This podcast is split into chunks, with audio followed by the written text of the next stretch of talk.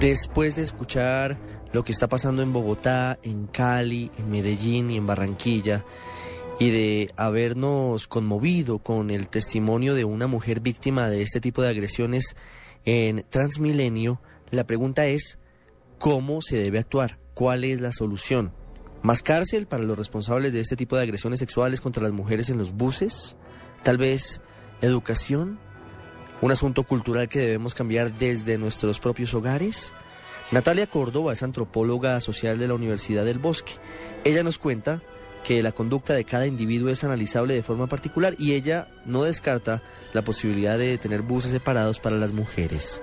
No es un tema necesariamente de las mujeres, si bien somos las mayores afectadas, eh, realmente creo que el abuso también puede ser de orden masculino. Entonces yo pensaría que la pregunta acá es, bueno, por un lado, porque la gente no, no reacciona, no hace nada al respecto y pienso que digamos eso arroja preguntas sobre el tipo de sociedad que somos, ¿sí? Porque porque definitivamente no no generamos como una red de solidaridad frente al abuso. O sea, digamos que eso genera preguntas sobre qué es lo que está pasando como nosotros colombianos como sociedad.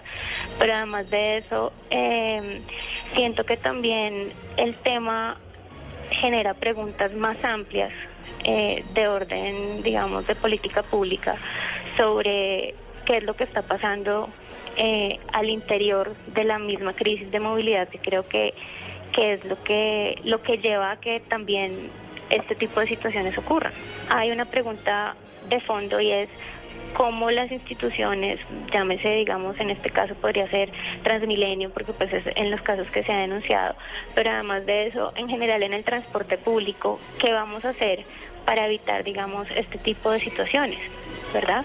Porque eh, siento que, pues no sé si usted conoce eh, los mecanismos que hay, digamos, en México de los buses rosados y este tipo de cosas para proteger a las mujeres y este tipo de, mecanismos o de, estrategias de la política pública que están pensadas precisamente para que, pues para pensar el fenómeno un poco y para tomar medidas y acciones al respecto. Porque eh, pues si bien los casos se han denunciado y en principio lo, lo que se percibe es que no hay una respuesta necesariamente fuerte de las autoridades, sí pensaría que como ciudadanos tenemos que hacer algo y desde la política pública se tienen que empezar a tomar acciones para enfrentar este tipo de circunstancias.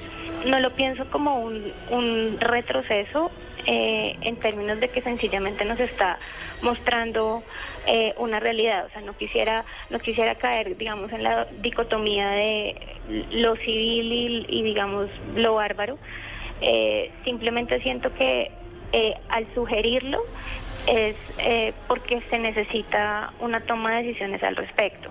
Entonces, no lo veo necesariamente como como un retroceso en el proceso, pero sí un poco un reflejo de lo que somos como sociedad. Y eso es lo que tendríamos que empezar a pensar. ¿Qué es lo que nos está haciendo falta? ¿Qué, elementos a nivel ciudadano no estamos cumpliendo para poder vivir en sociedad? Sí, esa digamos sería un poco la reflexión.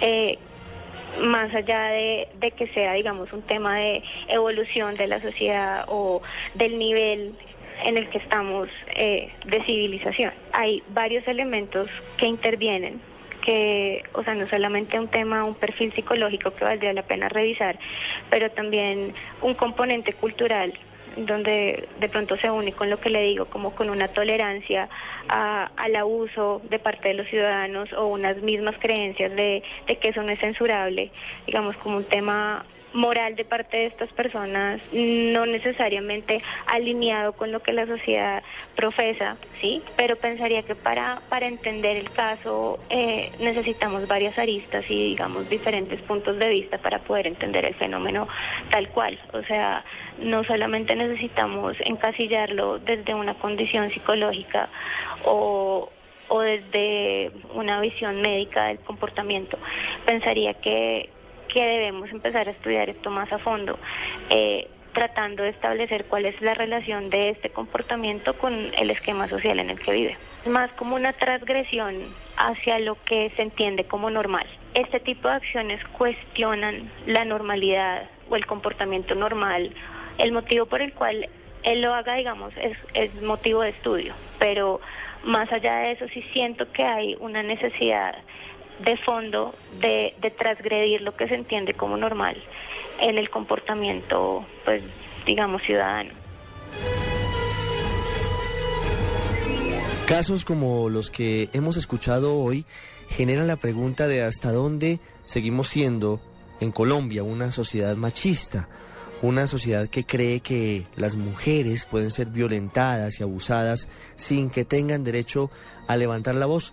Y se concluye además que debe ser un trabajo desde varios sectores. Más allá de la retórica, de los anuncios que hacen los políticos, se debe trabajar primero en aceptar y en darle trámite a las denuncias de las mujeres que son víctimas de agresiones sexuales en el transporte público.